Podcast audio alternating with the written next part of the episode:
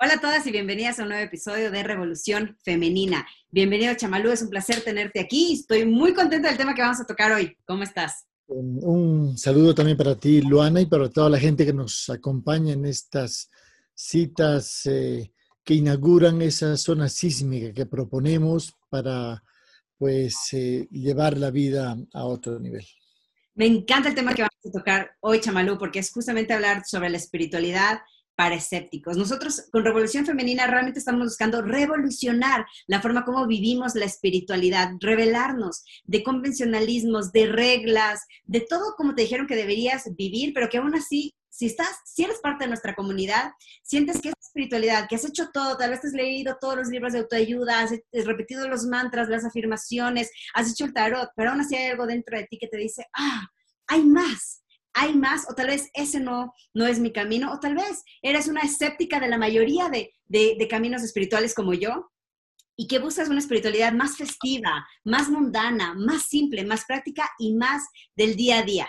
Así que comencemos, Chavalú, hablando un poquito sobre, sobre esa espiritualidad en la que, a la que nosotros tenemos una, frente a la que nosotros tenemos una postura crítica, ¿por qué? Y bueno, y luego cuál es la propuesta que nosotros traemos en Revolución Femenina. Sí, es importante comenzar, eh, Luana, redefiniendo lo que es la espiritualidad. Tendríamos que hablar en plural. Hay espiritualidades. ¿sí? Hay varias maneras, muchas maneras, menos mal. No tenemos que irnos todos a un monasterio tibetano, no tenemos todos que volvernos ultra mega veganos, no tenemos todos que vestir de túnica y pues sentarnos a los pies de algún gurú algún swami de la India. Eh, también hay otras maneras de ser espirituales, de ser profundamente espirituales, y esas son justamente las que nosotros hemos ido explorando, experimentando, investigando y difundiendo durante todos estos cuarenta y pico de años que estamos en todo esto. Una espiritualidad eh, fresca, así cotidiana, bien mundana, como decimos en, eh, recordando el título de nuestro libro, y algo que le funcione a la persona, algo que le permita sentirse cómoda, así como alguna vez eh, eh, hablamos de una espiritualidad en pantuflas, ¿verdad? Una espiritualidad eh, así en traje deportivo, una espiritualidad... y en fiesta. Sí, y en todas partes, ¿no? Porque en definitiva la vida es una fiesta.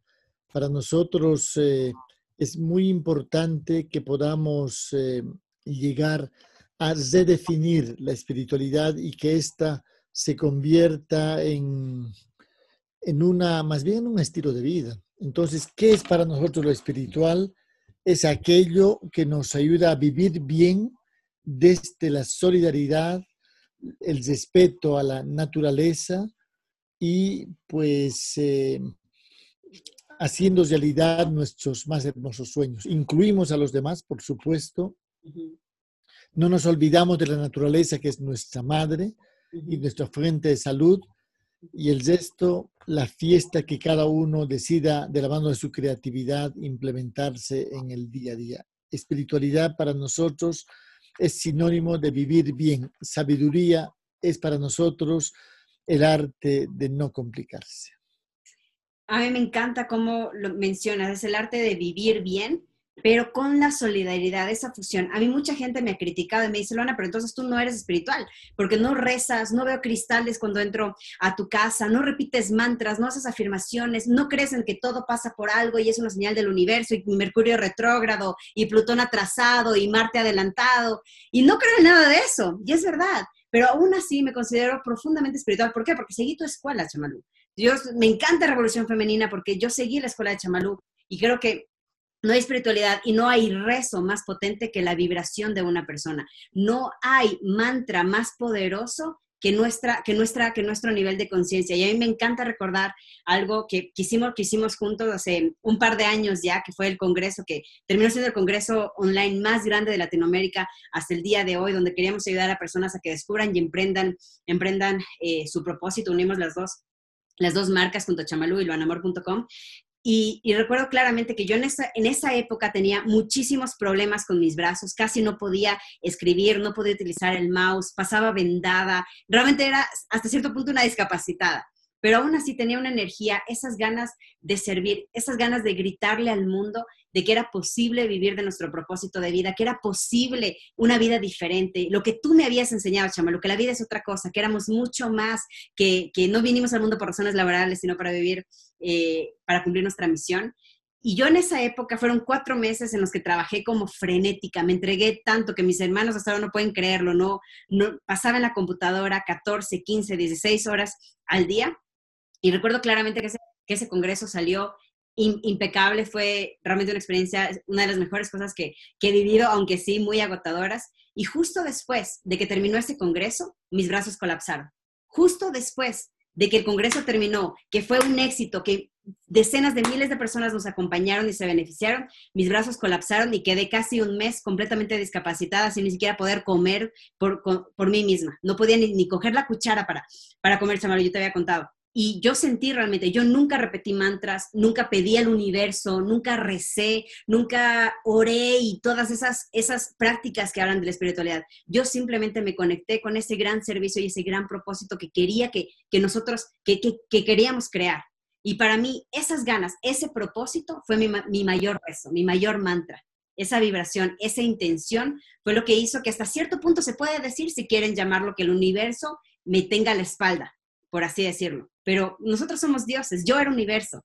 Entonces yo me estaba sosteniendo la espalda para poder eh, cumplir con ese, con ese sueño y terminó como fue. Entonces, en, en, mi punto de vista, no tuve que estar repitiendo mantras mecánicos ni repetitivos, sino fue esa vibración, ese gran servicio y como tú llamas la solidaridad y regirte por un propósito, lo que hizo que yo pueda tener esta espiritualidad práctica, no en teoría, sino en la acción que me, que me permita sentir que estaba completamente compenetrada y convertida en lo que estaba haciendo y que pueda beneficiar con eso al mundo. Esa es mi historia alrededor de cómo puse en práctica tu enseñanza de espiritualidad. Muy bien, interesante, bueno recordarlo. Eh, por un momento retornemos al tema que hemos propuesto, ¿no? Una espiritualidad para escépticos. Eh, este, esta misión de hoy está dedicada a las personas que, que, son escépticas. Un escéptico es el que no compra fácilmente cualquier cosa, el que duda, el que se pregunta.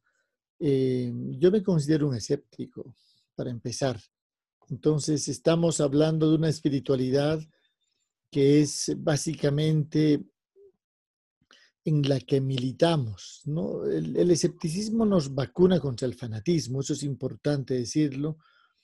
Una persona escéptica nunca sería parte de una propuesta sectaria porque eh, conserva la mente abierta y siempre da más posibilidades. Hay, siempre es posible de otra manera y de otra y de otra. Y así también eh, yo me he pasado durante más de cuatro décadas explorando y estoy profundamente agradecido a esa actitud escéptica que tuve desde muy joven y que me permitió siempre buscar más, profundizar más, abrir la mente, ver otras posibilidades. Básicamente la gente escéptica trabaja con la pregunta y la duda. Eh, esas dos herramientas llevadas y son de mis herramientas predilectas, no solo porque soy Virgo, estaba escuchándote mencionar a, a Mercurio, ¿no? por ahí Mercurio dicen que es el planeta que rige a los Virgos. Em, sin embargo, está bien, yo le permito que me rija a Mercurio, pero no que decida por mí. Sí, esa es la diferencia. hemos hecho las paces con el zodiaco y lo que me interesa de Virgo lo conservo, el resto lo reciclo o me presto, ¿no? Me, me hace falta si me hace falta algo de Tauro, no dudo en hablar con Venus y decirle, pues, lo que me hace falta, ¿no? Y así, pero no en un determinismo astrológico que va eh, maltratando mi libre albedrío, ¿no? Porque en cuanto la libertad de uno se reduce, eh, en mi caso es inevitable sentir claustrofobia y creo que no me soportaría a mí mismo. Por tanto, me parece interesante. Lo que nosotros proponemos en realidad es una espiritualidad para, para gente escéptica. La gente escéptica es más exigente. te pregunta por qué. Te pregunta fundamentos, te pregunta por las raíces, te pide profundizar, te hace preguntas que luego te dejan eh, en la noche con insomnio y, en definitiva es un cliente exigente, el escéptico, al cual solo podemos eh, persuadirle en la medida en que nosotros mismos somos parte de ese mensaje, de ese producto que estamos compartiendo. Y ahí la palabra clave, y tú me has escuchado decir muchas veces, Luana, coherencia. La coherencia creciente. Eh, importa cómo vivimos, importa que vivamos con autenticidad aquello que decimos, por tanto, eh, no es una cuestión eh, preparada, no es algo que uno prepara, más bien eh, es una transcripción de lo que estamos viviendo. Esa es la espiritualidad que proponemos, lo que proponemos en nuestros programas, lo que proponemos en estas emisiones, lo que la gente eh, en definitiva aprecia y, y gusta. Hace, el día de ayer inauguramos un espacio filosófico, por ejemplo, eh, y a pesar de que hemos invitado así cautelosamente a no mucha gente, apareció un montón de gente, ¿no? Ya estamos con problemas de, de, cómo admitir a toda la gente que quisiera sumarse. Y justamente de la filosofía aprendimos, eh, es una escuela, incluso el escepticismo es una escuela filosófica, ¿no? Que es mucho más antigua, tiene más de 2.300 años de antigüedad, eh, qué bueno que en el mundo ha habido siempre gente escéptica, a mí me encanta. Creo que es importante pedir calidad, pedir coherencia, pedir profundidad. Y en ese sentido lo que nosotros venimos para compartir eh, con quienes nos están acompañando es eso, precisamente.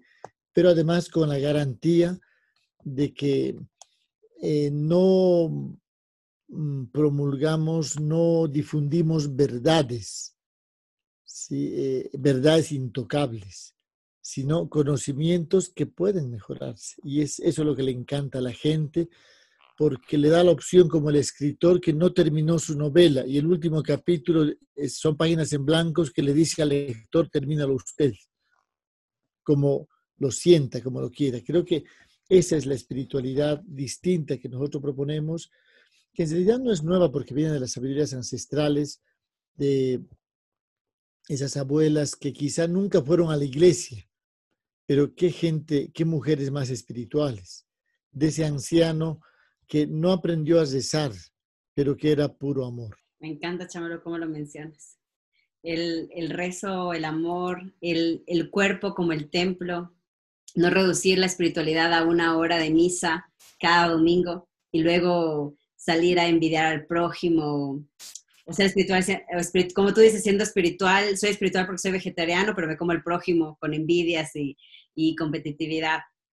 Ahora, para las personas que nos están escuchando y dicen, wow, conecto con esa, esa espiritualidad, esa espiritualidad más práctica, más mundana, más simple y más en el día a día, porque hay mucha gente que tiene cristales en su casa y repite mantras, pero el momento de que se le viene un torbellino, torbellino existencial, pues es como salir de misa, ¿verdad? Salimos de misa para lidiar con ese torbellino. Chamalu, tu espiritualidad empieza con la pregunta y la duda, lo mencionaste. ¿Qué sigue a continuación? Pues a continuación sigue la fiesta, que comienza con el ritual.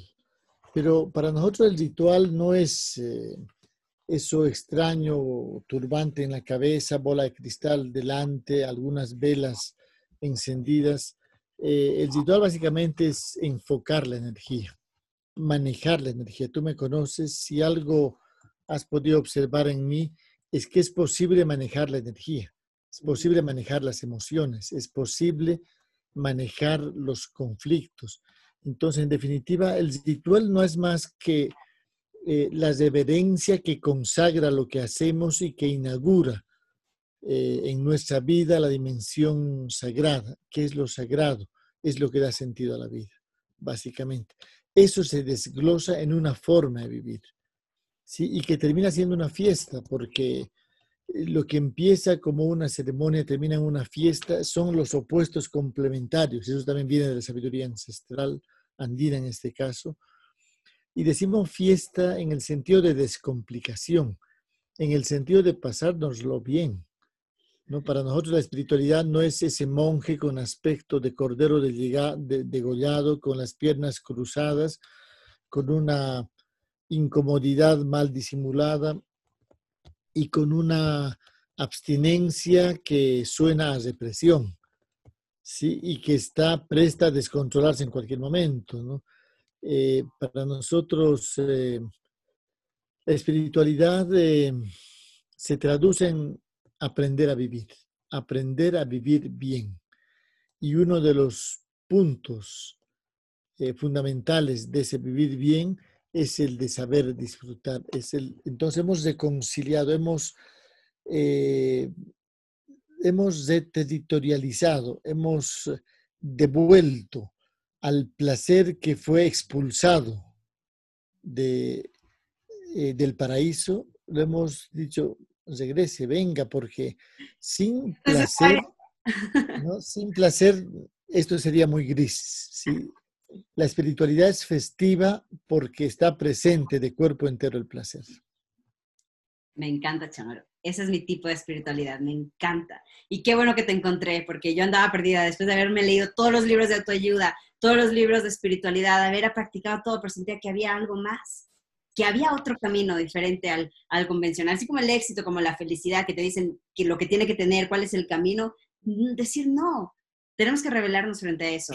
Ya la iglesia nos quitó al placer, nos quitó al disfrute, nos quitó la libertad, cuando son ingredientes tan fundamentales en la espiritualidad, sobre todo a la mujer, chamalú. A la mujer le prohibieron sentir placer, le prohibieron bailar, que es liberador, le prohibieron tener orgasmos, le prohibieron disfrutar la vida, porque justamente era lo que nos empoderaba, justamente era lo que nos devolvía el poder. Y eso es lo que tiene que volver a incluir nuestra espiritualidad si queremos realmente profundizar en nosotros, ser libres, porque mientras más nosotras mismas seamos, más vamos a tener que entregarle al mundo. ¿Algo más que quieras agregar antes de terminar esta increíble sesión?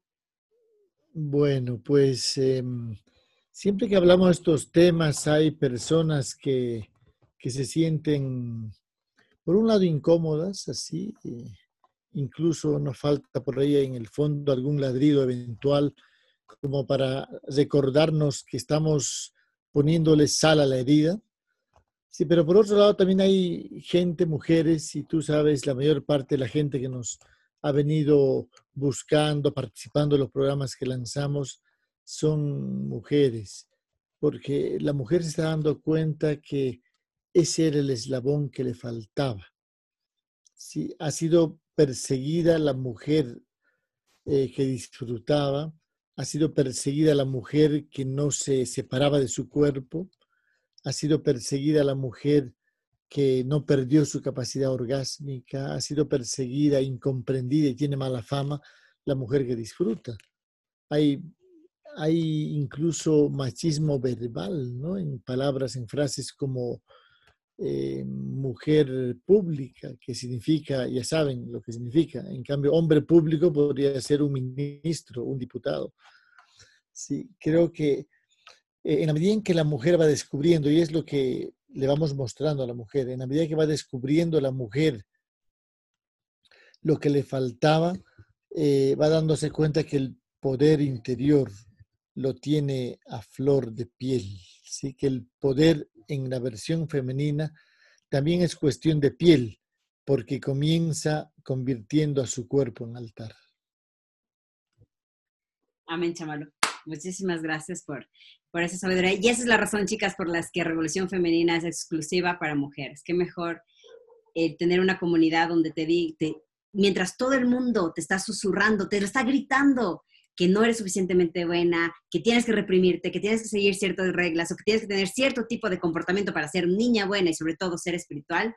Aquí queremos que encuentres una comunidad donde te decimos, puedes ser libre, puedes ser diferente, puedes ser loca, puedes estar y está bien. La rebeldía es el estandarte para una espiritualidad como estilo de vida. Así que bienvenidas las valientes, bienvenidas las guerreras. Y si quieres profundizar en esta enseñanza de Chamalú y que él te acompañe más con e, todo lo que aprendió de las abuelas indígenas, de esta sabiduría y estos conocimientos tan poderosos, olvidados y que es necesario para la mujer moderna, como verás, en nuestra membresía que mes a mes te ayuda a vivir una espiritualidad más mundana, más festiva, más simple, más práctica y más eficiente, te puede ayudar. Así que si quieres saber más información sobre esto, puedes ir al larevolucionfemenina.com barra diagonal musa y conocer más sobre cómo podemos seguir acompañándote en tu despertar espiritual y empoderamiento femenino mes a mes. Chamalu, muchísimas gracias por haberme acompañado a esta transmisión, una de mis favoritas. Gracias también a ti y a toda la gente que nos ha acompañado. Eh, pues eh, decirles que esto apenas comienza, que hay mucho más para quienes se atrevan a identificar y tomar esta oportunidad. Gracias, hasta la próxima. Un abrazo.